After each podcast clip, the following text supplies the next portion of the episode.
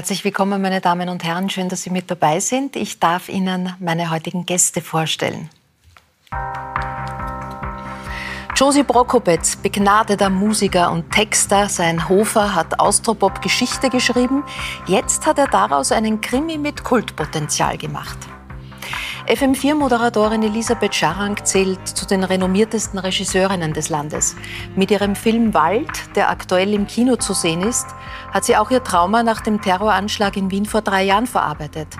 Was passiert, wenn das Gefühl der Sicherheit zerbricht? Valerie Huber gilt als Shootingstar. Die Wienerin mit internationalem Hintergrund ist als Schauspielerin gefragt, hat vor kurzem ihre erste Single veröffentlicht. Am 6. Oktober feiert die Krimikomödie Pulled Pork mit ihr als Polizistin Premiere. Und Hans Knaus, er zählte in den Ski-Speed-Disziplinen viele Jahre zu den Besten. Heute gibt er als Moderator Gas und präsentiert nächste Woche eine neue Ausgabe von Österreich vom Feinsten. Als Talenteförderer ist er dem Skisport nach wie vor verbunden und nimmt sich zu aktuellen Entwicklungen im Skisport auch kein Blatt vor den Mund. Herzlich willkommen, das sind heute meine Gäste. Schön, dass ihr da seid.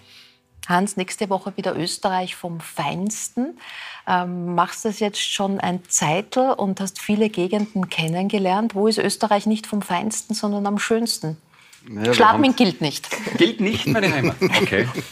Ich habe so viele verschiedene Ecken kennengelernt, eben über die Sendung. Das, das war meine achte Sendung, die jetzt eben am 11. ausgestrahlt wird. Dort aus dem Duxertal, das ich eigentlich auch kenne, wie meine Westentaschen durch Skifahren früher. Aber ich habe dann schon letztes Jahr zum Beispiel Gegenden kennengelernt, wie das nördliche Weinviertel. Das war mir völlig neu. Und ist genauso ein wunderschöner Platz. Mal ein bisschen weg von meinem Berg, wo ich immer herum bin, in die sanfte Weingegend, wunderschön, Burgenland. Es, es hat so ziemlich jedes Bundesland irgendwo ganz eine feine Ecke, wo man recht fein leben kann. Und von dem her bin ich irrsinnig dankbar, dass ich jetzt auch Teile Österreichs kennenlerne, die ich durchs Skifahren eigentlich überhaupt nicht bereist ja. habe. Das ist das Schöne Also dabei. du lernst Gegenden kennen abseits der Skilifte. So ist es, ja. Das ist das Schöne. Und es gibt abseits von Bergen und Skifahren genauso noch viel Schönes und Feines in Österreich. Mhm. Und, und das bin ich gerade so ein bisschen zum Erkunden unterwegs. Und das, das taugt mir voll, dass ich das eigentlich über die Sendung dann erleben darf. Mhm. Äh, Valerie, du hast ja einige internationale Stationen schon auf deinem Werdegang. Als Kind in Uganda, Elfenbeinküste, also in Afrika aufgewachsen, dann aber auch in Amerika gelebt. Wo, wo fühlst du dich zu Hause? Schwieriges Thema. Ähm, sehr schnell überall. Also ich fühle mich echt, ja, auf, an vielen Orten sehr heimisch. Aber doch, also Österreich, Salzkammergut, auch die Steiermark, meine Eltern wohnen jetzt dort, ist schon ein Heimatsgefühl. Mhm. Ähm, also besonders die Ecke dort auch Schladming, ist es einfach wunderschön. Aber doch auch gebürtig aus Wien. Also Wien ist schon auch Heimat. Aber ja, ich halte auch nicht so viel von diesen Kategorisierungen in diese Länder. Also ich habe jetzt keinen Patriotismus oder so. Also ich fühle mich mhm. überall ja, irgendwie ein bisschen zu Hause. Elisabeth, ein Rückzugsort, der für dich wichtig ist, äh, das ist der Wald. Schon auch. Du hast mal in einem Interview gesagt, der Wald ist das, was bleibt. Es gibt dort kein Gut und kein Schlecht. Der Wald urteilt nicht. Ist das so ein, ein gutes Ambiente, um auch zu sich sagen, zu kommen? Das ist das Schöne an der Natur überhaupt. Also sie hat äh, was, was man für, fürs Leben so mitnehmen kann. Also man kennt das mit dem Wald. Wenn es schön ist, geht man rein und ist aufgehoben ähm, fröhlich. Ähm, es ist so ein, ein Rückzugsort. Wenn es dunkel wird, schaut das anders aus. Und das ist aber derselbe Wald. Mhm. Und ich finde, das kann man so aufs Leben überlegen. Also wenn ich jetzt dich anschaue, habe ich eine andere Perspektive, als wenn ich in die Technik hineinschaue. Und es ist aber trotzdem derselbe mhm. Raum. Und das finde ich an Natur so toll. Also sie urteilt nicht, wie es mir geht. Ähm, sie ist irgendwie für mich da, weswegen wir auch besser auf sie aufpassen sollten. Mhm. Also das ist irgendwie so mein Bezug. Josi, du warst mal Waldläufer oder Waldgeher. Ist das noch? Ja, der Wanderer, aber ich bin gewalkt durch den Wald. Na, und? Na schön, ja. ja. Schön war's oder schön ist's? Äh, schön war's. Ich, ich komme jetzt blöderweise nicht so viel dazu zum Walken oder so Sport oder so mhm. Seniorensport zu machen, weil ich trotz meines methusalemischen Alters so viel zu tun habe, dass ich keinen Tag Zeit habe. Mhm. Ich muss lernen, Nein zu sagen. Mhm. Kein Tag Zeit, um auf dich zu schauen? Ja, na, auf mich schaue ich schon. Ja, ja, die ganze Zeit, natürlich. Ich bin ja ein Egoist, ein Egomane sogar. natürlich. Äh, du hast dich für den Roman äh, Den Hofer, ein 70er Jahre Krimi, eben wieder in die, in die 70er Jahre zurück erinnert. War sein Erinnern, war dir noch viel präsent oder musstest du, und du beschreibst ja sehr genau das Lebensgefühl dieser Zeit, ähm, musstest du recherchieren dafür wieder? Ganz wenig. Also ganz wenig, nicht einmal so viel, dass es erwähnenswert ist. Ich habe das natürlich alles, wie soll ich sagen, äh, kollektiv, unbewusst, wenn man das Wort kollektiv da sagen kann, äh, äh, oder wie man sagt, im Endotym, im Grunde. Natürlich habe ich die 70er Jahre im, im, im Kopf, in der Seele und, und überall und mhm. weiß Bescheid, nicht? Natürlich. Gib uns ein bisschen ein, ein skizziertes Lebensgefühl damals. Also ihr wart jung und wild, wolltet Künstler intellektuell und dagegen sein. Äh, ja, vor allem dagegen. Nicht? Mhm. Also vor allem waren wir damals Leistungsverweigerer in den 70er Jahren. Das steht auch äh, expressis verbis drinnen, dass es in Wien oder in Österreich gab es ja äh, 68 äh, keine wirklich politischen großartigen Sachen wie in Deutschland, Dutschke, Benno ohne Sorgen, später dann die RAF, um Gottes Willen. Äh, sondern da war der Protest, der lag in der Leistungsverweigerung in die langen Haare damals mhm. nicht, wo man damals die Langhaarigen gerne in Arbeitslager geschickt hätte. Keine 30 Jahre nach 45, das steht da alles drin. Und das war mhm. so das äh, Leben, äh, nicht Lebensgefühl, aber das war so die, das Klima in den 70er Jahren. Und in dieses äh, Lebensgefühl ist der junge Prokopetz auf den jungen Ambros getroffen. Und dann heißt es, ist eigentlich in einer Dreiviertelstunde der Hof entstanden. War das wirklich so? Ja, der Text, ja. Und das Komponieren vermutlich auch nicht, weil er gesagt ich hab was, das passt. Ende. Und das mhm. war's. Und dann sind wir einmal abgeblitzt bei einer Plattenfirma, die zweite hat uns gnadenhalber genommen und ich sage mal, drei Wochen später haben sie einen roten Teppich ausgerollt, wenn wir gekommen sind, weil Wahnsinnsverkäufe und ein Remitemi halt war. Mhm. Also weil es so schön ist und wenn wir uns gerne erinnern, äh, sehen wir es nochmal damals. Schau, da liegt der Leiche, mir rinnt das Blut in den Kanal. Erstes ist makaber, da liegt ja ein Kadaver. Wer ist denn das? Kennst du den? Bei dem zerschnitternen Gesicht kann ich das nicht sehen.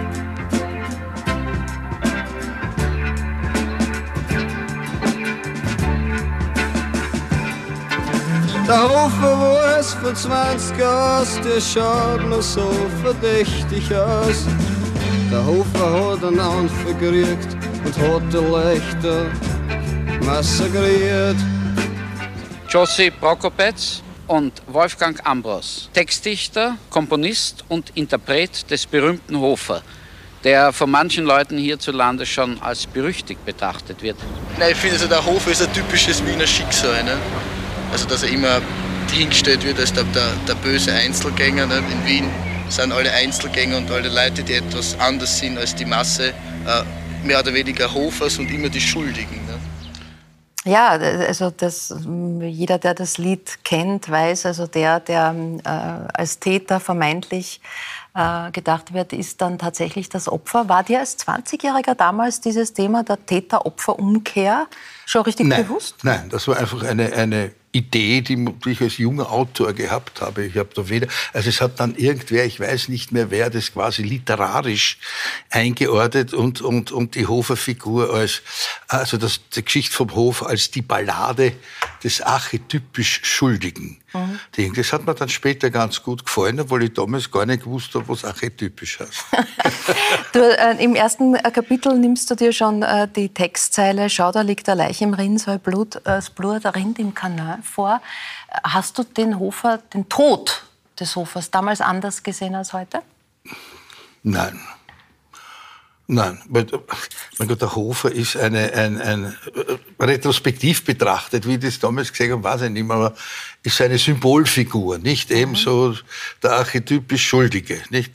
Und, aber auch, dass das, das, das, das ist, habe ich damals auch nicht gewusst. Wie gesagt, ich habe in einer Dreiviertelstunde habe ich das ja. heruntergeschrieben. Wann war euch bewusst, dass euch da was Großes gelungen ist? Später, wie dann die Leute, wie man sich in den Zeitungen man sich befasst hat, die Figur, über die Figur geschrieben hat, ausufernd bis ins teilweise literarische äh, äh Interpretationen hin, äh, hin, hineinging, da habe ich mir dann gedacht, Herrst, du bist der Potzenbursch, was du da mit, nicht einmal 20 geschrieben hast.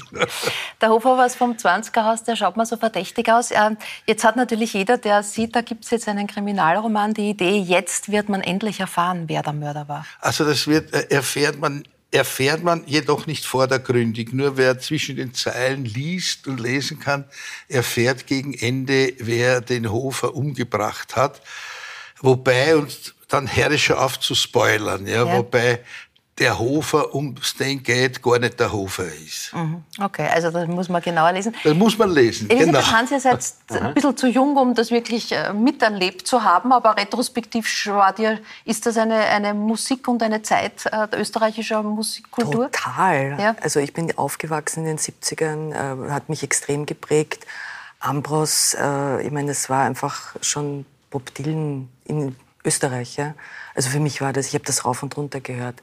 Dann aber also sicher vielleicht ein bisschen später, als es irgendwie quasi gab, aber ich weiß in meiner, also wie wir 14, 15 waren im Gymnasium, jede Nummer. Ja, Hans, war das für ja. dich ein Thema? Genau gleich. Ja, Ach, Hofer schon? ist, glaube ich, einer der wenigsten oder wenigen Texte, die ich auswendig kenne. Oder Wirklich? wo ich mitsinge, wo man viel kennt, Wahnsinn, ich bin fast so gut wie der Amboss. Ja. Genialer Text. Aber dein Matten war lässig dort. Ja, cool. Ja. Muss ich schon sagen. Halt. Sehr lässig. Ja, du machst es nicht wieder jetzt. Ja. Jetzt wieder voll Nein, ich, hätte, ich hätte ja normal längere Haare, nur musste ich mir die Haare schneiden lassen bis zu einer Glatze weil ich ja den Kaiser gespielt habe im ja. Weißen Rössel. Genau. In weiterer. Also da wird wieder, das ja. wird wieder. Nein, ich spiele ihn jetzt den ganzen Oktober so, im Metropol, verstehe. aber ich lasse mir die Haare nicht mehr schneiden. Aber dann wird's, dann ja, wird's dann, wieder. Dann wird's wieder. Dann wird's wieder, aber so lang natürlich nicht. Du, hat, hat, Wolfgang Ambaus das Buch schon gelesen und was sagt er dazu? Das weiß ich nicht. Er hat es bekommen, ob er es gelesen hat. Ich werde oft gefragt, warum wir so viele Jahrzehnte befreundet sind. Da sage ich immer drauf, weil wir kaum miteinander was erleben. Verstehe. Könnte daraus denn auch ein Krimi werden? Es ist ein Krimi. Nein, ein Film, ein, ein TV-Krimi. Ja, ich habe eine Anfrage. Ja? Ich habe eine ganz konkrete Anfrage und ja, und das, das muss der Verlag machen, die Deals und soll, mein, mein voriger Krimi Teufelskreuz sollte auch verfilmt werden, aber da fällt mir jetzt schon ein bisschen die Hoffnung. Eine Idee, wer den Hofer spielen könnte? Na, den Hofer naja, gibt es ja, wie gesagt, der braucht naja, nur aber es gibt sein. Leich. Ja, es gibt eine Leich. Es gibt, ja, wer da mitspielen könnte, haben wir noch nicht überlegt. Das haben wir noch nicht überlegt. So, so weit geht es denn doch nicht? Nein, nein, also wenn es dann einmal ist und ich mich da auseinandersetze, ja, überhaupt bin ich ja kein, wie sagt man, kein Besetzer wenn man mich sogar fragt, wer, fiel mir jetzt gar niemand ein. Es gibt ja, was ich andere hat, für den Kommissar Haselbach, den Inspektor Faustenhammer und in Kotelettone mhm. den Inspektor Anton Altendorfer, mhm. die der ganzen Sache mehr oder weniger hilflos gegenüberstehen. Mhm. Also sehr realistisch. Valerie, du bist die Jüngste am Tisch, äh, bist der neuen Generation Austropop durchaus verbunden, aber ist die, hast, hast äh, ja auch in deiner Zeit, in der du noch mit Paul Pizzerra zusammen warst, ja auch die Oldies kennengelernt, wie den Tom Spitzer. Ja. Ist das eine Art von Musik, die du auch, weiß ich nicht, zu Hause gelaufen ist? Ja, sicher. Also Ambros und Austria 3 auf jeden Fall. Also mhm. rauf und runter. Austropop ist einfach live und das muss man kennen, sicher.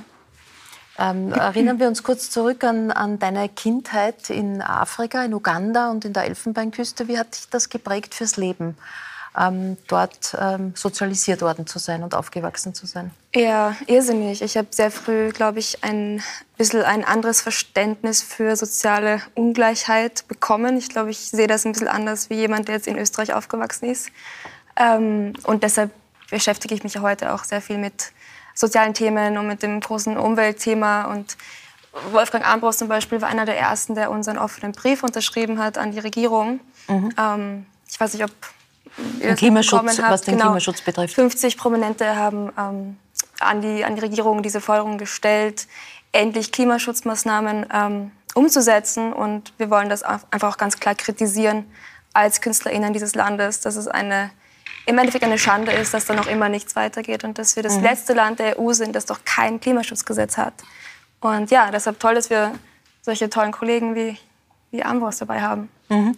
Ähm, aber du meinst, dass das schon in diesen Jahren auch geboren wurde? Dieses Auf einfach eine andere Welt auch zu sehen oder zu sehen, wie schnell das Leben einfach auch anders sein kann? Also einerseits habe ich, glaube ich, so eine ganz ähm, tolle Lebensfreude mitbekommen, weil die Afrikaner haben eine, eine ganz tiefliegende Menschlichkeit, also eine Humanität, die wir in Österreich oder Europa, glaube ich, nicht mehr so haben. Also wir sind hier, glaube ich, viel mehr entfremdet von uns selbst, weil wir auch einfach durch diese Digitalisierung nicht mehr mit der Natur im Einklang sind und einfach, mhm. ja, wie kalt auch geworden sind. Das konnte ich mitnehmen, auf jeden Fall. Die Liebe zum Essen, die Wertschätzung zum Essen. Ähm, und aber natürlich eben diese, diese Ungleichheit, ähm, die da einfach herrscht und dass wir so privilegiert sind, in einem Land wie Österreich zu leben und dass wir das auch gar nicht, gar nicht verstehen können, was das bedeutet und dass wir das und diese ganze Flüchtlingsdebatte und diese ganzen Themen, die es da gibt, ich habe da einfach ein, einen ganz anderen Blickwinkel, glaube ich, mhm. auf diese Sache, weil, weil die Menschen verlieren einfach ihre Lebensgrundlage jetzt in Afrika in den nächsten 20 Jahren werden die alle irgendwo hinfliehen müssen. Und das wird jeder von uns genauso mhm. tun. Äh, Elisabeth, äh, als, als FM4-Moderatorin und Journalistin machst du auch eine Sendung, die heißt FM4 Field Recording, wo du dich immer in andere Lebenswelten hineinbeginnst. Vor Arbeitswelten mhm. vor allem. Aber wie, wie, wichtig ist jetzt nicht nur als Filmemacherin, wo du natürlich unterschiedliche Themen mhm. äh, aufgreifst, dieser, dieser Blick auch in, in, in Lebenswelten, die man so, wo man keine Ahnung hat? Das ist interessant, weil ich habe mir jetzt gerade gedacht, wegen den 70er Jahren, eigentlich mache ich das, was man in den 70er Jahren gemacht hat. Also ich gehe irgendwie das hinaus und mache sowas wie eine Live-Reportage. Ja. Es ist nicht live, aber es ist alles vor Ort aufgenommen in die Fabrik. Also dort, wo leben. Und ehrlich gesagt, aus dem Interesse heraus, dass ich keine Ahnung habe. Mhm. Ich als Privatperson, ich habe keine Ahnung, wie viele Menschen arbeiten, wie Arbeitsabläufe sind. Mhm. Also ich weiß es einfach nicht. Ja. Also ich weiß auch nicht, weißt du, wie das abläuft am Fließband äh, 2023? Wie ist das? Also was ist, mhm. macht der Mensch, was macht die Maschine? Und das war ein bisschen ähm, so der Punkt, dass ich, dass ich da sehr analog mhm. ja, äh, mit der neuen Technik, die wir haben, weil die Aufnahmegeräte nicht mehr so ja, groß sind ja. und so, dort äh, hin wollte. Und, mir, und für mich ist das eine unglaublich wichtige Anbindung an die Welt, in der ich lebe. Mhm. Also, weil du gesagt hast, ähm, digitale Welt, wir hängen an unseren Handys, wir kommunizieren sehr viel digital, das ist auch oft toll. Also gerade wenn man Aktivistin ist, braucht man das. Aber es ist schon auch wichtig, dass wir wissen, ähm, womit wir es mit all dem, was wir konsumieren, gerade in der, in der Stadt, finde ich, hat man keine Ahnung mehr, ja, mhm. was, womit man und es ist auch eine fehlende Wertschätzung dann auch. Mhm gegenüber der Arbeit an. Ganz welche Arbeitswelten hast du in deinem Leben kennengelernt? ich habe die Fließbandarbeit wirklich kennengelernt. Ja. Ich kenne das Gefühl, ich habe drei Sommer lang eben in der Skifabrik gearbeitet, um das Geld zu verdienen für den Winter. Dann genau Bist du alles Rohrmoser gepilgert? Ja, genau. Der, der das ja, damals täglich. hat. Und Fließbandarbeit ist beinhart. Also vor allem die ersten drei Wochen, weil es vergeht keine Zeit. Man macht immer das Gleiche und man schaut immer auf die Uhr und denkt sich mal, hoffentlich ist die Zeit bald um, weil es einfach nicht lustig ist. Aber das hat sich tatsächlich ein bisschen verändert. Ich denke schon, dass es sich verändert hat, aber es ist so ein Gewohnheitseffekt. Da haben ich habe Arbeitskollegen gehabt, die haben gesagt, zwei Monate mache ich es, das ist nur eine Übergangslösung. Und dann bin ich fünf Jahre später durch die Firma gegangen und habe die da gesehen und haben gesagt, na irgendwann vergisst du drauf. Mhm die Zeit vergeht schneller. Aber das war immer mein Wunsch. Ich habe immer gewusst, das mache ich nur, damit ich mir diesen Weg finanzieren kann. Mhm. Und ansonsten Arbeitswelten, es ist, ich lebe einen Traum sozusagen. Es ist wirklich alles so gekommen, wie ich wollte. Ich bin dann Skirennfahrer geworden, habe aufgehört und habe nie geglaubt, dass ich noch einmal beim Fernsehen irgendwo lande. Und, und irgendwo im Hinterstübchen war aber trotzdem irgendwo drin, dass ich, ich war immer so ein bisschen der Unterhalter, von klein auf. Mhm. Also, und äh, von dem her ist der Traum, wo ich jetzt bin. Und trotzdem versuche ich, dass ich mich ab und zu in andere Welten reinversetze. Und da hat die Valerie natürlich einen Riesenvorteil, dass sie so international aufgewachsen ist, weil eins ist klar, wir in Österreich wir wenden, oder in Europa leben wir da schon in einer eigenen Blase sozusagen drin. Und wenn man dann einmal in Amerika ist, in China ist oder so, dann schaut man das daheim mit anderen Augen an. Ja. Und ich muss sagen, es ist schon eine Insel der Seligen. Und wie du richtig gesagt hast, wir daten genauso auf Wanderschaft gehen, wenn wir in Afrika daheim waren. Mhm. Jose, hast du andere Le Arbeitswelten kennengelernt? Kaum. Richtig andere als jetzt Na, den künstlerischen Bereich? Der, als Ferialpraktikant, wie man gesagt hat, bei der Unilever und habe äh, Signalzahnpasta, die gibt es heute nicht mehr, am ja. Laufband eingeschweißt, verpackt, weitergeben, mhm. eingeschweißt. Nicht, nicht einmal eine Woche. Mhm. habe ich gesagt, das ist für mich nichts. Mhm. Noch dazu musste man da, glaube ich, um halb sieben schon dort sein. Das ist ja für mich völlig wesensfremd, dass ich irgendwo um halb sieben in der Früh bin und sofort in die, in die Gänge kommen muss. Ja. Valerie, du bist mit sieben dann aus Afrika nach äh, Wien zurückgekommen und dann gab es äh, relativ schnell diese erste Chance vor der Kamera, nämlich in Tom Turbo. Ja. Da sehen wir, war damals klar, äh, es ist die Schauspielerei oder war das dein, dein Ziel oder wird es sich hm. ergeben? Ich bin vorher schon als Kind eben auf der Bühne gestanden in der Schule in Afrika und dann war dieses Casting für Tom Turbo. Dieses Jahr ist übrigens 30-jähriges Tom Turbo Jubiläum. Also so lange gibt es das schon. Ähm, und dann, ich weiß noch genau, an einem Drehtag, ähm, da haben wir so eine Orgelszene gedreht mit Windmaschine und Regen. Und ich bin im Auto gesessen nach Hause und dachte mir, dieser Beruf ist so unfassbar toll, ich muss das mal machen später. Mhm. Und seitdem war das irgendwie klar. Die Windmaschine war es. Da ja, war es geschehen. Alles dieses, einfach dieses Gefühl, an einem Set zu sein und dieses mhm. mit dieser Crew so zu verschmelzen, das war so ein schönes Gefühl. Und ich bin auch nirgends, auch heute noch glücklicher als an einem Filmset. Ich finde, das hat so eine schöne Dynamik und es ist einer der absolut schönsten Berufe, die man sich vorstellen kann. Auch schwierigsten Berufe, aber auch mhm. schönsten. Mhm. Ist dieses mhm. Gefühl am Filmset, was die Valerie gerade angesprochen hat, das zu kreieren auch und sozusagen diese fast familiäre, aber dann doch Arbeitsatmosphäre ja, ich muss sagen, Ich bewundere das sehr, was du sagst, weil ich finde ja deinen Beruf einen der härtesten. Ja? Also es ist, es ist immer diese Bewertung. Also du bist immer davon abhängig, ja. dass dich jemand holt, dass dich jemand will. Ähm, also das ist in meinem Beruf, äh, habe ich ein bisschen mehr Möglichkeiten. Ja? Und du bist vor allem als Person nicht immer so und mit deinem Körper und deinem Gesicht nicht mhm. immer so in der Auslage. Es ist ein schwieriger Beruf habe ich echt Respekt. Ja. Mhm. Und sonst ist das mit, mit dem Filmemachen, ähm, also ich glaube, es hat, hat schon einen sehr simplen Grund, warum wir gerade jetzt, äh, quasi wenn es um Film und Theater und die Bühne geht, so viel über Machtmissbrauch sprechen. Ähm, weil es äh, viele Jahre immer so geheißen hat, das ist eine Ausnahmesituation. Ja? Also wenn man das macht miteinander, ist es ja in gewisser Weise, weil man sich so nah kennenlernt, weil man ja das gar nicht sonst machen kann. Also sie, mhm. wenn, wenn sie spielt, dann sind das ja Emotionen, die sie äh, nicht einfach nur dahin legt und dann wieder wegwischt, sondern sie ist es ja auch. Ja? Und das ja. ist sehr persönlich. Mhm. Und das heißt natürlich auch, ähm, dass, es ein, dass man sagt, das ist eine Ausnahmesituation und da gelten die Regeln nicht, die wir sonst miteinander haben. Und genau das versuchen wir gerade ein bisschen zurechtzurücken, damit es uns allen dort auch wieder safe geht. Safe ja. geht. Ähm, ab morgen, ab 6. Oktober in den Kinos, Premiere war schon Pulled Pork, äh, Valerie Huber als äh, Polizistin. Wir sehen kurz den Filmtrailer. Was machst du schon wieder für Sachen, Kinzel? Ich soll einen Vermissten finden. Egal, was du dir einredst, Flo, du bist kein Polizist mehr. Schau dir an. Weißt du überhaupt noch, was richtig und was falsch ist? Chef. Ex-Chef. Chefst du das beim Chines? Der für den Arrestbereich. Wieso? Weil ich am sonst in die Goschen haben muss. Ich bin undercover. Undercover. Alter, wenn der Auto am Pferd war, dann müsste man es jetzt erschießen. Edi, was ist? Was willst du? Dein Lesegerät. Ich bin auf Bewährung. Das ist für Polizeiaktion. Der Golden Shower Pool Party Tiger. Du hast 18 Monate gekriegt wegen dem. Wer ist Basti? Ich, ich bin der Basti. Wer ist er? Erster Heinz Christian. Servus. Wie ist es dir mit dem Dialekt gegangen?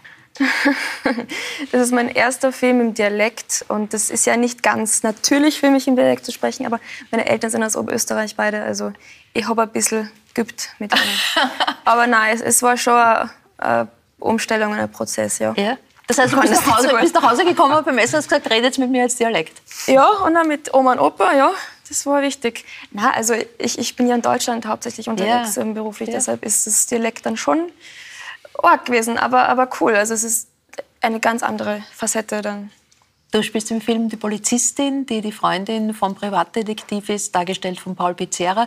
Ihr wart bekanntlich im richtigen Leben auch ein Paar, habt im August eure Trennung äh, bekannt gegeben. Im Film gibt es ja oft ein Happy End.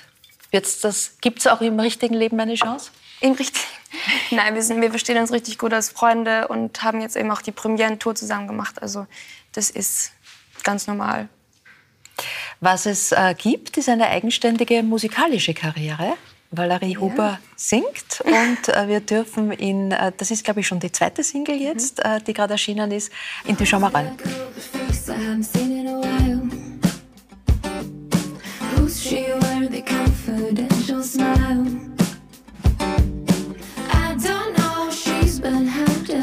Just know when we collided, she came out to play.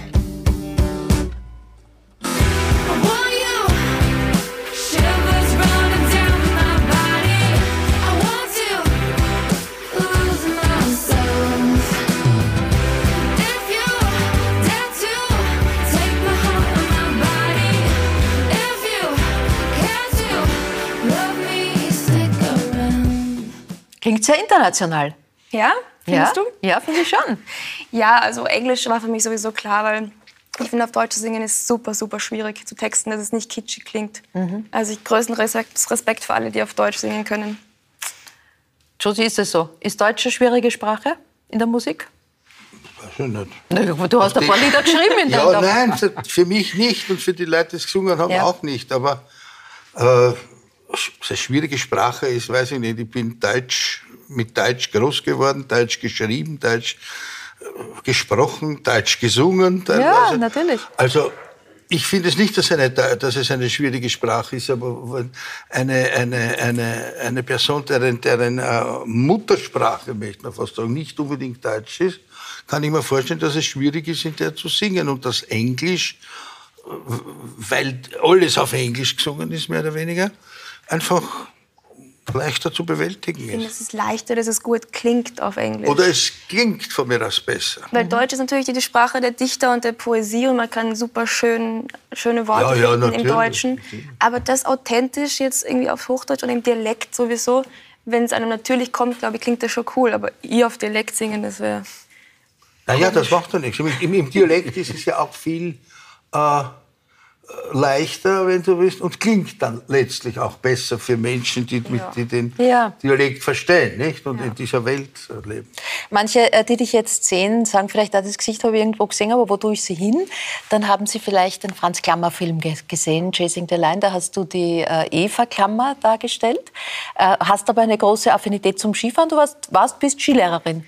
Ich bin früher Rennen gefahren, auch als Teenager und bin Skilehrerin drum. Ich, ich liebe Skifahren. Ähm, leider durfte ich nicht Skifahren in dem Film, weil die Eva Klammer ja Nicht nicht, die... Sie fährt schon Ski, glaube ich, aber jetzt nicht die begeisterste Skifahrerin ist, ja. Hoffentlich kommt noch mal ein Skifilm. Die, die Elisabeth äh, Scharank hat eine verborgene Seite. Du wolltest mal Skirennläuferin werden. Ja. Woran ist es gescheitert? Ähm, also ich bin, glaube ich, früher Ski gefahren als gelaufen. Ich bin zwar in Wien aufgewachsen, aber komme aus Ja, der Steiermark und meine Großeltern waren dort immer. Und ich wollte wirklich, also ich bin, meine Spezialität war Abfahrt und Super-G. Also ich war schnell. ja.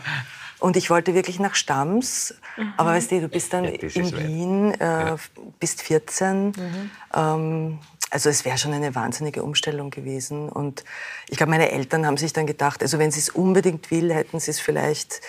Aber es waren dann so viele andere Interessen da. Also insofern ist es leider nichts geworden. Schade. Leider nichts geworden. Muss man dann alles draufsetzen, Ja. wahrscheinlich, gell, wenn man so eine Karriere Du hast ja noch einen Skijob unter Anführungszeichen gehabt in Kids, Ja, der, da der Serie. durfte ich Skifahren, Da durftest du auch über die Streifen fahren.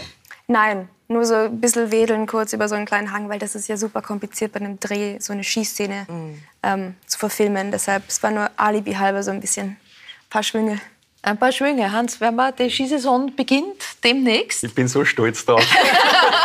Wieso bist du stolz? Skilehrer, ne? Super-Skifahren, Wahnsinn. Wir sind Ich war plötzlich, Hilfsskilehrer. Ja, Ja, bitte. Auf mich kannst du stolz sein. wir, wir sind plötzlich wieder eine Skination. Ja, unglaublich. Bin ich total stolz drauf jetzt. Du, Ja. Kitzbühel werden wir österreichische Sieger wieder sehen. Wie geht die Saison Ja, ja, an? wohl, wohl. Wie tut sich an? In der Abfahrt sind wir gut. Also Griechmeier ist eh ein Aushängeschild im Speedbereich. Da haben wir schon die Chancen, weil, weil so schlecht sind wir nicht, wie es oft einmal dargestellt wird. Es ist nur so, dass man als Team die gesamte Stärke, die ist definitiv nicht mehr da. Das kann man sagen, das kann man das sieht man bei den Ergebnissen, aber man weiß nicht hinten nach, es ist nicht viel, aber irgendwo kommt auf einmal irgendwer her, der hoffentlich wieder der Überflieger wird oder eine Überfliegerin. Und das ist das, auf was wir alle hoffen. Ja. Darauf bauen wir. Du bist ja in der Talenteförderung durchaus selbst tätig. Deine Tochter Nela war eine der hoffnungsvollsten Nachwuchsskifahrerinnen, hat aber dieses Jahr dann Ja. die Karriere an den Nagel gehängt. Hast du das gut verstehen können oder hat dir das Herz geblutet? Nein, ich habe das gut verstehen können, weil ich ihren Leidensweg ein bisschen mitgekriegt habe. Das, das erste Jahr in der Jugend, so mit 15, 16, ist alles noch super schön gerannt. Das war wirklich Karriereleiter so nach oben. Und dann habe ich gemerkt, äh, Rückenprobleme ohne Ende, das ist einfach dann kaum ein Training irgendwie gegangen, ohne dass irgendwie der Schmerz dabei war. Und irgendwie habe ich dann gemerkt, wie immer weniger Lust dabei ist bei dem Sport. Und eigentlich sollte es gerade in dem Alter, noch 16, 17, 18, das ist eine riesen Gaudi haben bei der ganzen Geschichte.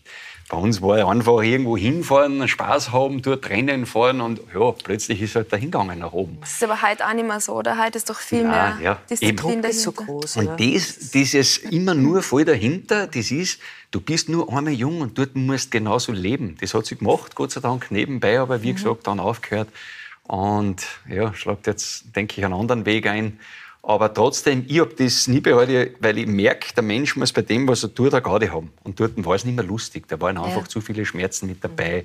Und dann einfach auch durch das ein bisschen den Anschluss verpasst und merkt halt, es ist nicht mehr so die Garde dabei. Ist es was anderes, wenn das Kind Schmerzen hat, als wenn man sie selber hatte? Weil das sind ja, Ja, Erfahrungen, die du als aktiver Sportler auch gemacht hast. Also ich hab fast die ganze Karriere lang Rückenprobleme gehabt und Schmerzen gehabt, aber das ist überhaupt kein Vergleich. Also den Kindern muss es gut gehen, das ist heute mein Leben Nummer eins. Die Familie steht im Vordergrund und da fängt es bei den Kindern an, beim Sohn Leo und bei der Nella eben, dass es denen gut geht, meiner Frau gut geht und, und dann irgendwann denkt man mal an sich selber und früher, da reist du so als herum als ein Junge und bist eigentlich völlig unbekümmert, denkst da überhaupt nicht nach, was du gerade so machst. Weil eigentlich ist es eine total gefährliche Sache, was du da bet- betreibst. Und erst wenn du dann mal Kinder hast, fängst du dann echt selber ein bisschen, so wie ich sagen, da wirst du zum Schwitzer, dass du einfach daheim sitzt und dir denkst, ah, hoffentlich geht das alles gut.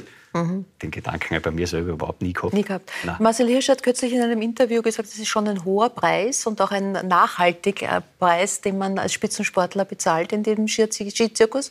Wie, wie hoch war er bei dir? Was, was, was ist noch alles? Wie viele Ersatzteile brauchst du Nein, schon? Ich, ich bin eigentlich für mein hohes Alter, Josi. Ja, bitte. Äh, nein. ja. Nicht zynisch werden. recht gut beieinander, dass du meintest, du bist der Älteste. Und es ist, äh, ich bin voll fit beieinander, Gott sei Dank, aber ich merke natürlich, dass ich Rennsport betrieben habe. Aber wenn ich mir dann wieder andere scha- anschaue, die irgendwo gearbeitet haben, die sind schon Bandscheiben operiert. Ich noch nicht, ich wehre mich dagegen. Also ich bin wirklich extrem gut aus dem ganzen Geschäft ausgestiegen. Also ich habe keine großartigen Folgeschäden oder nie mehr wie andere, die ein Alter haben, die irgendwo beruflich tätig sind.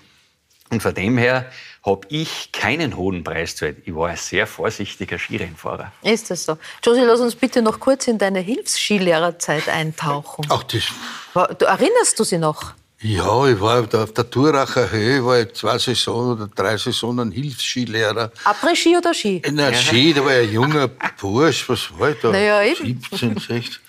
Aber mein Vater, der ein leidenschaftlicher Skifahrer war, Ja. sehr gut befreundet war mit dem Skischulleiter. Und der hat gesagt, lass den Buben ein bisschen umeinander dilettieren. Ich bin hauptsächlich mit Kindern gefahren. Mhm. Oder mit älteren Damen aus Deutschland, Privatstunden. Aha, jetzt wird es interessant. Oh. Ja, das war gar nicht interessant. Also, wenn es erlaubt ist, eine kleine Anekdote zu erzählen. Der hat nämlich im Talski, ne? die am Talski stehen, nicht? und dann macht man einen Bogen und dann steht man wieder am Talski. Und die hat es dann meistens hingehauen nach dem Bogen. Und ich habe gesagt, nee, ich fahre Talski, Sie müssen am Talski. Ich sage, ja, Sie steht ja am Talski, aber das war der Ski, mit dem es weggefahren ist. Ich glaube, der bleibt ewig, der Talski. Dass sie da Ja, so, ehrlich. Das war dann ein bisschen. Ja. Hans, du hast äh, zuletzt auch die, die Strukturen in der ÖSV-Nachwuchsförderung kritisiert. Hast gesagt, da ist vieles auch noch aus, aus der Zeit ähm, von Peter Schröcksnadel. Hast du ihm eigentlich diese Kritik damals auch gesagt oder hast du es damals noch gar nicht so erkannt? Es ist irrsinnig lang her, wie ein sehr bekannter Kollege von mir, ich will den Namen jetzt nicht nennen, und ich in, in Kitzbühel nach dem Rennen so im Hotel gesessen sind beim Essen und, und wir haben gesehen, wie sich der Apparat aufbläst, wie der dick wird. Und wir haben gesagt, eigentlich zum Oberfahren über den Berg, über den Streif, da braucht man nicht so wahnsinnig viel Leute. Und das ist erst der Beginn gewesen. Das ist riesengroß geworden, der Apparat. Viele Einzeltrainer hin und her und hat sich aufgeblasen. Was ja gut ist für ganz vorn, für ein paar Top-Leute brauchst du super Betreuung. Aber man hat in dieser Zeit, definitiv 20 Jahre zurück, hat man schon vergessen, dass man noch mehr auf den Nachwuchs schaut. In Österreich war Skifahren, Rennfahren fast, fast für alle möglich. So aus der Mittelschicht raus. Und mir gab es heute einmal sicher als Skirennfahrer. Es wird durch die Gletscherschmelze jetzt wird das auch teurer. Die Reisen gehen weiter irgendwo hin. Das ist ein zusätzliches Problem, wo der Sport selber eigentlich nichts dafür kann. Das hat sich jetzt einfach so entwickelt. Aber man hat zu viel einfach dann nur auf oben geschaut. Das habe ich ganz, ganz früh bekrittelt, vor 20 Jahren schon, vor 15 Jahren dann intensiv.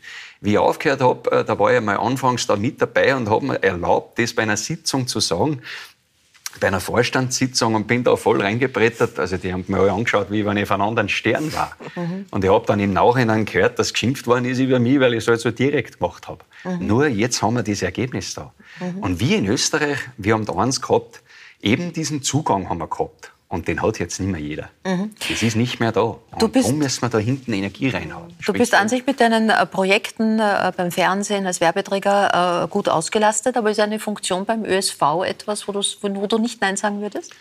Ähm, reizt mich eigentlich nicht wirklich. Ne? Mhm. Vielleicht in ein paar Jahren kann schon sein, dass mir das reizt. Ähm, es hat sich ziemlich aufgeblasen, der Verein.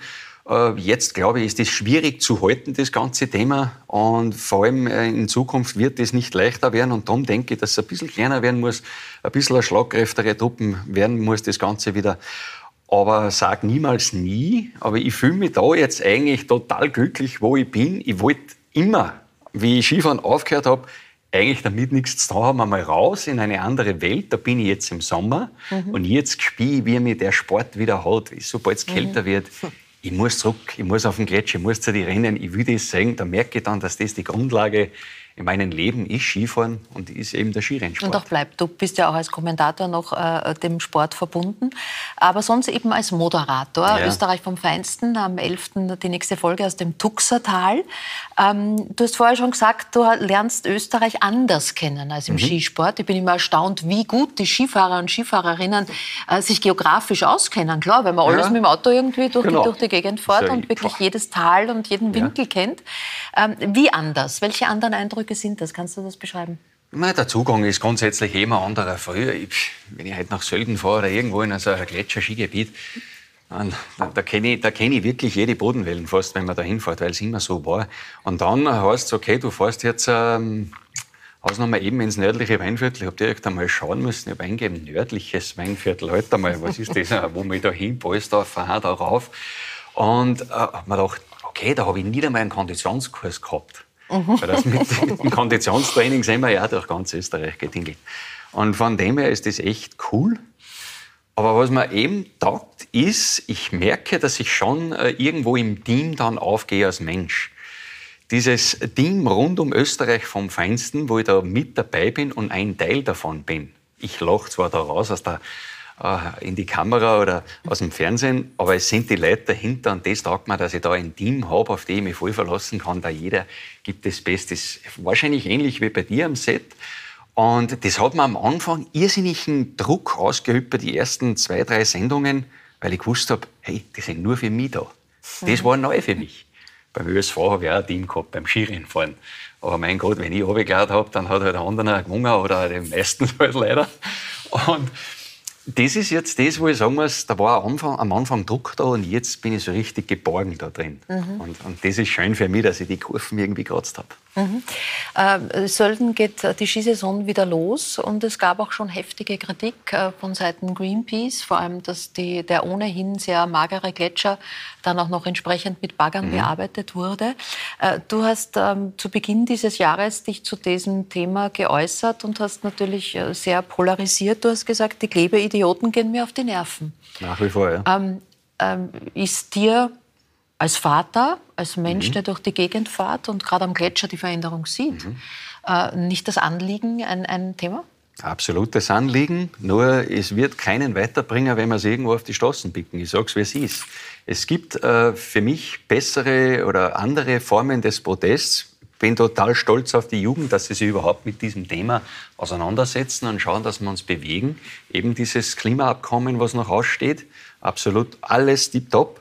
Aber ich bin halt ein Mensch, der sehr früh bei mir selber geschaut hat weil vor 17 Jahren Haus baut, damals war eine Erdwärmebohrung nicht alltäglich, haben wir gemacht, um eben keine fossilen Brennstoffe zu verbrennen, weil ich genug mit dem PKW unterwegs sein muss. Photovoltaik montiert und, und, und, aber schon vor zig Jahren, weil ich mich immer mit diesem Thema auch beschäftigt habe. Und das Thema Gletscherschwund, da könnten wir jetzt lang drüber diskutieren. Natürlich sind wir Beschleuniger. Glaube ich schon. Wir haben verschmutzt, das dürfen wir nicht tun. Wir müssen in allem, was wir da tun, uns fortbewegen, besser werden. Ja. Kein Thema. Aber ich glaube nicht, dass man den Gletscherschwund, das ist eine Periode, wo es jetzt wieder runtergeht, die ganze Geschichte. Jetzt tauchen da oben Bäume auf und so. Da kann man jetzt viel diskutieren über das. Es ist ein langer Zyklus. Okay, wir sind damit dabei, dass das runtergeht. Thema Sölden, weil ich das äh, gesehen habe im Fernsehen, habe ich mich ärgern müssen dass das eigentlich so kommuniziert worden ist. Es wird momentan alles, alles überzogen dargestellt. So quasi, man sprengt den letzten Gletscherrest weg, was ein völliger Quatsch ist, weil dort keiner mehr war. Ich kenne diesen Felsen, der gesprengt worden ist, den kenne ich, mhm. weil ich die Pisten schon 40 Jahre runterfahre fast, 30 Jahre sicher.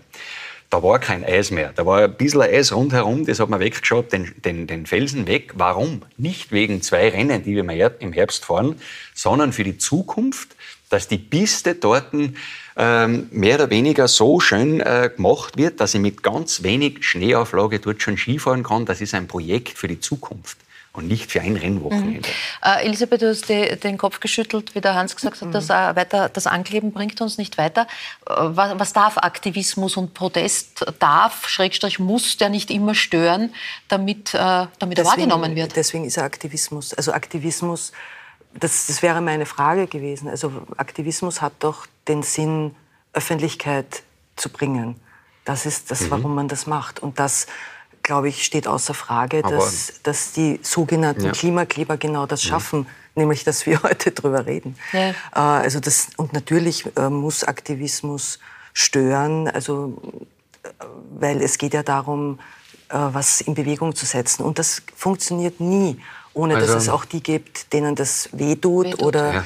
den, die das stört. Die Frage sonst, ist halt immer, tut es den Falschen genau. weh? Tut es den Falschen genau. weh, ist die Frage, die naja, gestellt ich, ich, ich glaube, das kann man in, bei Aktivismus kann man das jetzt nicht immer so genau fokussieren. Also es geht, mhm. es geht uns alle was an und es geht in dieser Gruppe von allen, gibt es immer welche, die gerade äh, in, in einer Situation sind, wo es gerade nicht so einem taugt. Ja. ja. Aber ich, natürlich äh, muss ich sagen, also dass ich ähm, gar nicht auf die Frage käme, genau diese Menschen, die so viel Zeit, ja, ich meine, die haben alle auch was Besseres zu tun. Das darf man mhm. wirklich nicht vergessen. Ja, da frage ich mich aber oft einmal, was die am Freitagnachmittag oder am Freitag tun. Die, die haben Berufe, studieren. die studieren. Ja, aber, aber genau die gehen auf die Straße, um genau, weil wir das nicht tun. Da fahren Leute also, der Rettung, die machen einen Dienst, die fahren dort rein, ich verstehe das nicht. Also ich, ich, ich lebe Valerie, du unterstützt die Fridays for Future mhm. äh, gleichzeitig, und hast diesen Brief an die Bundesregierung für das Klimaschutzgesetz äh, unterschrieben. Gleichzeitig musst du beruflich viel fliegen. Da haben sehr schnell manche gefragt, na, ist das nicht ein Widerspruch? Muss man nicht bei sich selber anfangen, auch im Tun?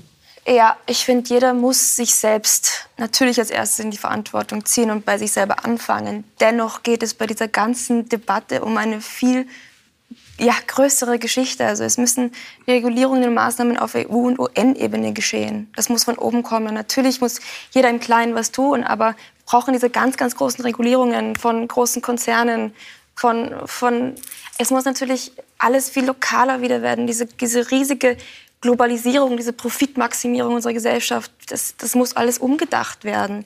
Weil es gibt planetare Grenzen, die wir einfach jetzt schon ausgekostet haben und irgendwann ist Stopp und deshalb muss es alles irgendwie zurückgehen, wieder mehr ins Land.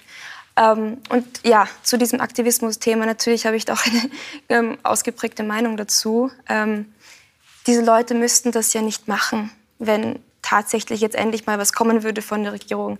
Und natürlich äh, gibt es viele Leute, die das stört, das verstehen verstehen die Leute auch. Aber wir müssen einfach verstehen, warum machen die das? Die machen das für uns alle, weil wir alle in diesem Thema im gleichen Boot sitzen.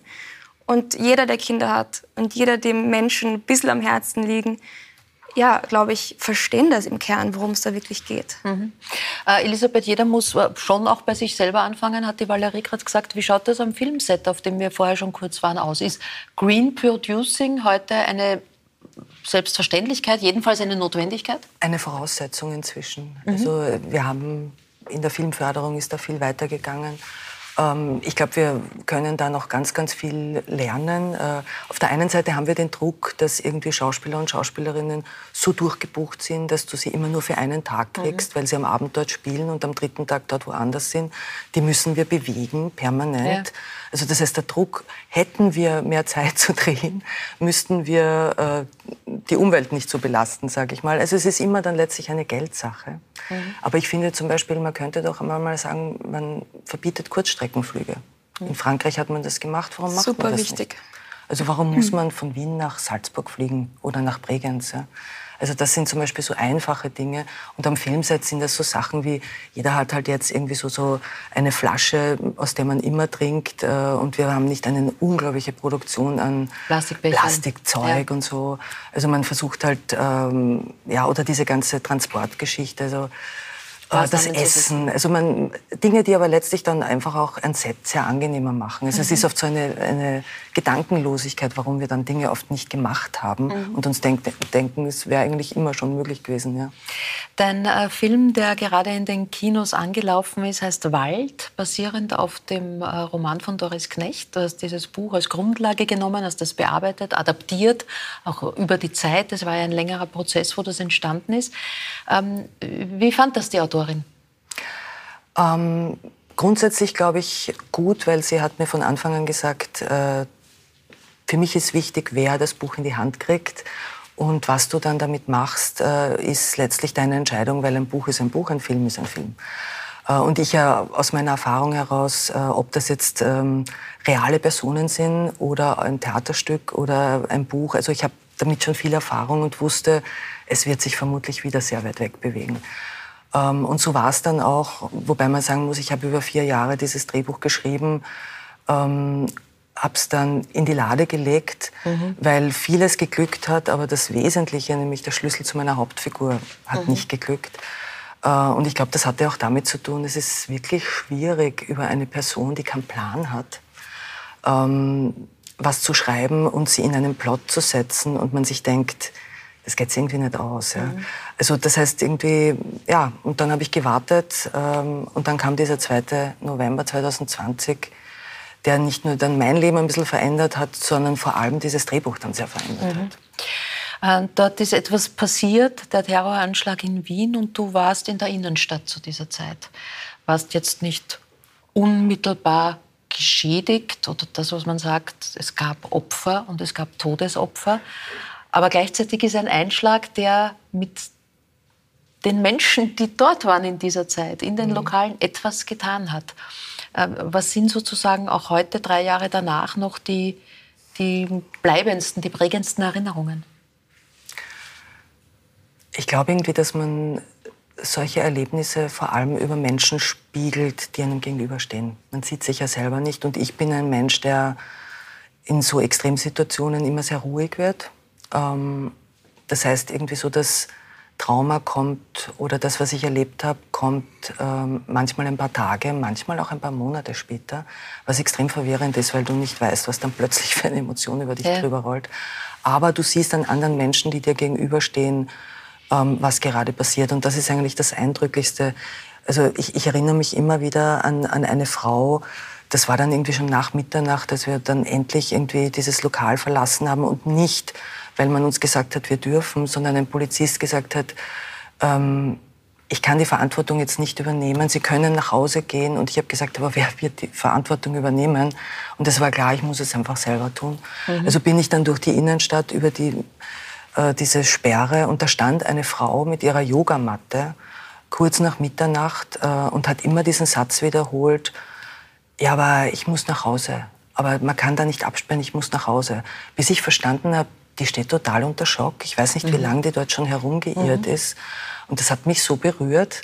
Also wir haben uns dann mit anderen Leuten so zusammengetan. Da waren irgendwie so viele so versprengte Menschen äh, und haben uns dann irgendwie so zusammengetan und sind dann über den zweiten Bezirk nach Hause und haben, also einer nach dem anderen ist dann mhm. irgendwie so in, nach Hause gegangen, bis wir dann einfach zu Hause gelandet sind. Mhm. Und ich das Gefühl hatte, das war's jetzt mit dieser Geschichte. Ich habe sehr viel Glück gehabt. Also wären wir zehn Minuten später losgegangen, dann wären wir genau am Schwedenplatz gewesen. Dann ist man zu Hause angekommen, man verhüllt sich wieder in Sicherheit. Man ist wieder in diesem engsten Raum, in dem Nest, das einen Sicherheit gibt. Mhm. Man weiß, okay, man ist körperlich unversehrt, es ist alles gut gegangen. Mhm. Wann hast du dann gemerkt, das hat was mit mir getan? Mhm, als ich irgendwie dieses System, und das war mein Mann, mit dem ich unterwegs war, und meine Schwester, mit der ich in dieser Nacht ähm, am Handy, weil sie war die Einzige, sie saß vor dem Fernseher und hat mir gesagt, was eigentlich los mhm. ist. Ich wusste nicht, was los mhm. ist. Wir saßen da in einem Keller. Und diese zwei Personen, äh, mit denen ging das. Und mit jeder anderen Person, mit der ich dann telefoniert habe, wir waren ja alle wieder im Lockdown, also man hat sich ja nicht getroffen, habe ich gemerkt, ich habe sofort angefangen zu weinen und zwar ohne, dass ich das irgendwie unter Kontrolle hatte. Mhm. Und dann war irgendwie klar, ich muss zur Kenntnis nehmen, nämlich selber mal, es ist mir was passiert und es ist nicht so einfach in einer Situation, wo es Menschen gibt, die gestorben sind, die ermordet worden sind, die schwer verletzt sind und man selber sitzt da und ist intakt. Ja? Mhm. Also quasi, man hat da kein, keine Möglichkeit, ein Opfer zu sein. Ja? Und dann habe ich einen Text geschrieben, äh, weil Worte für mich so eine Realität herstellen. Ähm, und habe den dann auch an den Falter geschickt, weil ich mir dachte, ich glaube, viele Leute haben das erlebt, was ich erlebt habe. Und Mhm. vielleicht findet man sich da. Mhm. Und ein paar Tage später, wir sind ja dann wieder viel spazieren gegangen alle, ähm, haben sich dann diese Geschichten von mir und meiner Hauptfigur Marian so verwoben. Mhm. Und ich habe dann das Drehbuch umgeschrieben in ein paar Wochen. Ja, und das ist dann der Film geworden. Das fließt ein, diese Geschichte in den Film. Birgit Hobmeier spielt diese Frau, die eben genau das erlebt und sich danach ins Waldviertel zurückzieht. Äh, Wir sehen einen kurzen Ausschnitt.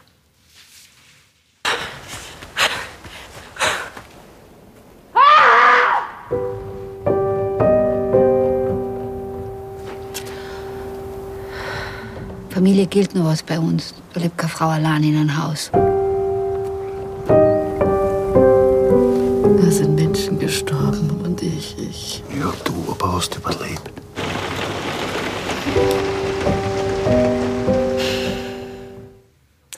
Im Roman von Doris Knecht war der Hintergrund, der gesellschaftliche Hintergrund die Bankenkrise damals, die die Welt erschüttert hat. Bei dir dann eben jetzt diese Geschichte. Aber grundsätzlich geht es um dieses Thema, was passiert, wenn, wenn der Raum, wenn das System, das einen Sicherheit gibt, wenn das plötzlich zusammenbricht. Ähm, Das ist ja ein Thema, das durchaus im Moment äh, viele Menschen erleben und das auch den Film eigentlich besonders aktuell macht. Wie, wie wird man widerstandsfähig? Wie wird man resilient? Wie geht das Leben, Leben trotzdem weiter? Welche Antworten hast du für dich gefunden?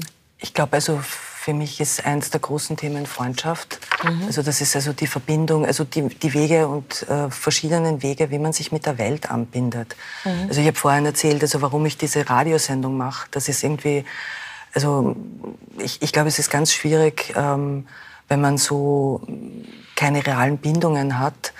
Ähm, und viele Leute gerade in der Stadt wohnen und so eine reale Bindung kann ein Ort sein. Wenn du aber eine Mietwohnung hast, ähm, wenn du einen, äh, eine Lohnarbeit machst, ja, dann sind das alles so Sachen, die, ähm, die können einfach so weg sein. Und dann ist die Frage, was bleibt.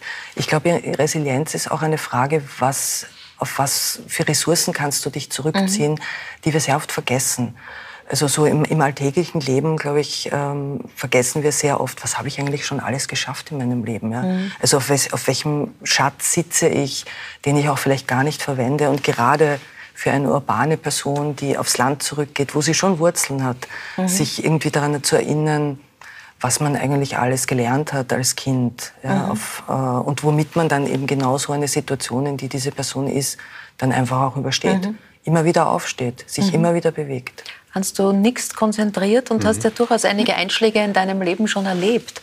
Oder Zeiten, wo du, ja, wo alles plötzlich irgendwie sich aufgelöst hat an Sicherheit. Was ist dein Safe Space? Also, wo, wie, ich meine, im Rückblick sagt man dann, ja, das Leben ist weitergegangen. Ja. Aber wie war es damals in den schwierigen Situationen? Was hat dich gesichert? Was hat dich ins Leben gebracht? Eigentlich schon, also Vertrauen ins Leben, in sich selbst. Aber du hast das Wort Freunde erwähnt, das ist da extrem wichtig, Familie, Freunde, den ganzen. Ähm, rückbesinnen oft einmal auf das Grundlegende, was man eben zu Hause gelernt hat. Bin am Land aufgewachsen, relativ bescheiden früh aufgewachsen und so. Und ähm, einen gewissen Traum gelebt und auch äh, gewissen Erfolg gehabt und was auf die Seiten geschafft. Aber momentan haben wahnsinnig viele Menschen Existenzende, Ängste, wie du angesprochen hast, äh, auf Miete wohnen. Das Geld wird immer knapper. Und von dem her sind wir da momentan in einer ganz heiklen äh, Zachenzeit drin. Und trotzdem gibt es noch eins, den Blick nach vorne. Also beinhart nach vorne schauen, positiv denken, das ist so leicht dahergeredet. Ich weiß, das kommt sehr viel aus dem Sport. Man muss immer positiv bleiben und denken. Aber mit dem Pos positiv denken fällt das Ganze einfach leichter. Und nicht sich mit anderen gegenseitig in die Negativspirale reinziehen lassen, sondern immer das Gute und Positive suchen und irgendwann wird es auch wieder kommen. Du bist kein Positivdenker, ne? Nein. Nein. Ich finde, positiv denken ist sich selbst in den Sack zu lügen. Mhm. Was soll man sich an einen heftigen Nagelpilzbefall am rechten großen Zeh positiv denken?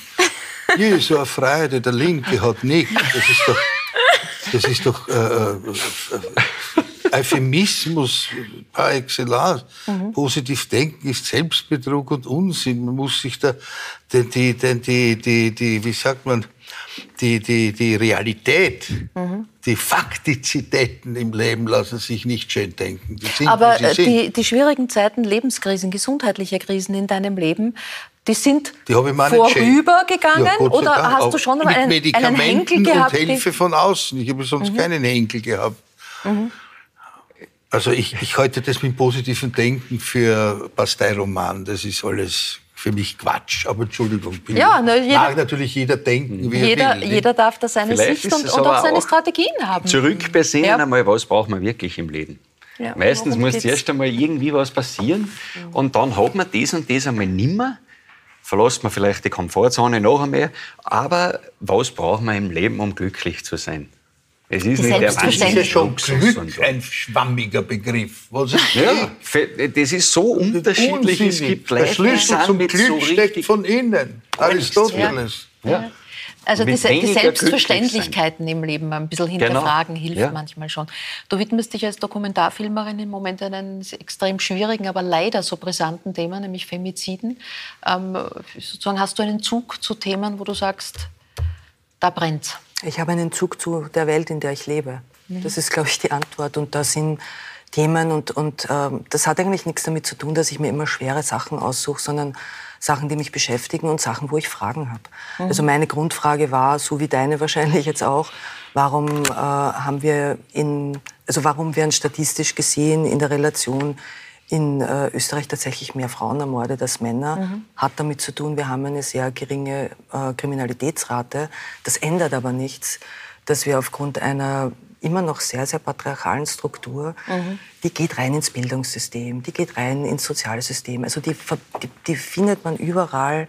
Und das ist tatsächlich der Grund, äh, warum es für Frauen im öffentlichen Raum bei uns sicherer ist als im familiären Also im Raum. Privaten. Ja. Wann, wann wird der Film fertig sein? Wann? Also wir drehen äh, in zwölf Ländern, fliegen leider momentan viel, ähm, was echt ein, ein Thema ist in dieser Weil- Zeit. Aber es ist, äh, es ist in dem Fall, glaube ich, eine wahnsinnig wichtige Arbeit, ähm, weil das Wissen, was wir zusammentragen, dann auch zur Verfügung steht für Menschen, die damit wissenschaftlich arbeiten, ak Mhm. aktionistisch arbeiten, Expertinnen. Ähm, und wir schließen heuer im Herbst ab und gehen dann ein Jahr in Schneideraum und 2025 zeigen wir das dann. Ich danke euch sehr für Einblicke in euer Tun, in euer Schaffen, ins Kino gehen. Wald läuft, Pult Pork dann ab 6. Oktober, den Hans Knaus am 11. dann im Fernsehen, im Balschen Kino sehen und den Josie lesen. Ne? Noch lesen. Der Film wartet noch. Aber Der jetzt Film einmal weiß man nicht, aber jetzt mal das Buch nachlesen. es ist, danke. äh, man bekommt es leicht in der Buchhandlung. Man kommt es leicht in der. Buchladen, das ist doch auch schön. Ich danke für Ihr Interesse, meine Damen und Herren. Darf Sie einladen, auch nächste Woche mit dabei zu sein. Ich freue mich dann auf Bergsteig-Legende Reinhold Messner, dem gerade sein Weltrekord entzogen wurde. Wie sieht er das? Es wird der Sensationsmann des Radsports da sein, der die Königsetappe der Tour de France gewonnen hat, Felix Gall. Drauf und dran, Sportler des Jahres zu werden. Schauen wir mal. Schauspielerin Andrea Eckert und die junge Autorin Eva Reisinger, die derzeit von sich reden macht. Das dann nächste Woche. Für heute gute Nacht und auf Wiedersehen.